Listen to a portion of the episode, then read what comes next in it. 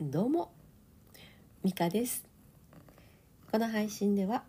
ポンコツママの失敗と挑戦をリアルタイムでお届けしております。さあいかがお過ごしでしょうか？おかわりありませんか？今日はね、えー、我が家のにゃんこがまたゴロゴロゴロゴロと、えー、腕の中にいてくれるので、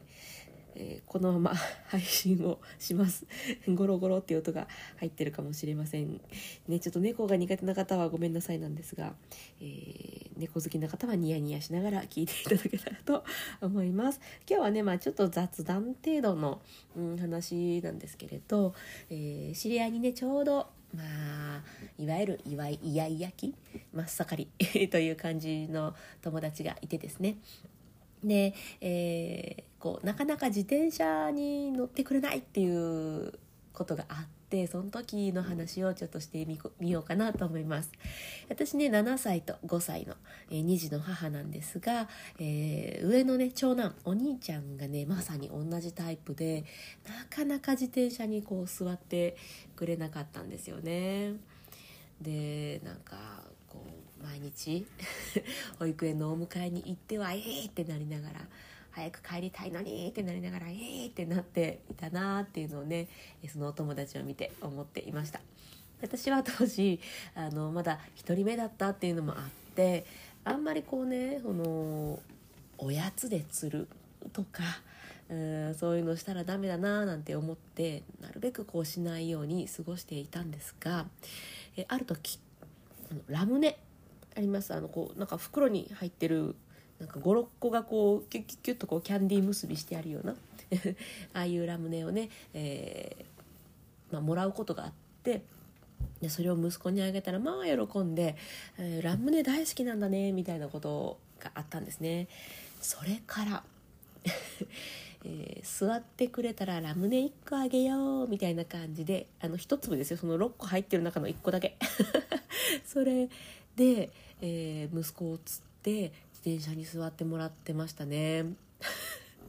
これ何が言いたいかっていうとあのラムネ1個あのちっちゃなあの1個だと、えー、そのお菓子ってあんまあげちゃダメなんだみたいななんか私が謎に思っていた あのなんていうの固定概念っていうのかな。ああいうのからもこの1個ぐらいいいでしょとかこれ食べたからって、えー、夕飯食べれなくなるってことはないよねとか そういうなんかちょっとななんでなんでしょう？気休め？うんそれそれ。気休めになるようなのにはすごいちょうどよくってそんなも全部あげたらいいやんって思う気持ちもわかるんですけどね今となっては。でも当時の私は、えー、お菓子でもなんかお菓子をあげすぎるのはダメ。とか。うん。えー、なんかおやつで釣るなんてダメっていうなんかそんなことを思っていたなーっていうのを思い出してね。懐かしいなって。今となってはうん別に、うん、大丈夫ですよね。自転車乗るたびにラムネ1個あげたって何もない。それやったらあの子供もニコニコ、えー、私もイライラせずにパッと乗ってくれるラムネ最高じゃんぐらいに思って います でねそのお友達にも「ああそういえばうちの子が同じ感じでラムネあげてたわ」なんて話をしてね「であラムネかいいね」なんていう話になって。あそうかこれじゃあちょっと皆さんにもシェアできたらいいかななんて思って今日はねこの話をさせていただいております。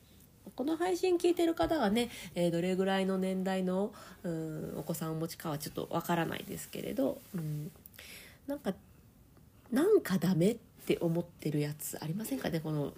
おやつとか交換条件の他にも。なんかそれって果たして本当にうん自分を笑顔にしているかい？子供を笑顔にしているかい？みたいなことを考えるといやまあいっかって思う分もあるよなって話がしたかったんですよね。まあ、かといって何て言うんでしょう。やっぱりそのマナーの面であまりにもちょっとそれはやめてみたいなこととか、まあ、そういうのはあると思うので、まあ、あくまで塩梅、うん、大事なのは塩梅ですけどなんかあんまりにもねその頑張りすぎることで、うん、自分がしんどい思いをするのであればラムネ1個っていうあのちいちゃいのとかあとコンペイトとかね。なんかこう自転車の口に入れてもらって自転車動かすと飲み込んじゃうんじゃないかみたいな心配があったのも今思い出しましたけどそうラムネ1個とかコンペイト1個だとちょっとそういう心配も軽減されるなっていうそうだそうだそうそう思いま思い出しました今。本当に今。うんなんかそんな感じでね、うん、いい塩梅で 自分も許せて、えー、子供も笑顔になってっていうそういうなんかそういうのがきっとあると思うのでね、まあ、その自転車に乗ること以外でもそうだと思うんですけど、うん、お風呂になかなか入ってくれないとかね。公園からなかなか帰れないとかいろいろ ありますよね。あるよ。あるんだけどなんかこう一つずつ、うん、これぐらいの大きさだとどうですかとか、えーと、じゃあブランコ3回だったらどうですかとか。ま5分って言っても分かりにくいよね。じゃあ、えーと滑り台10回でどうだ？とか。そういう感じでねなんかうん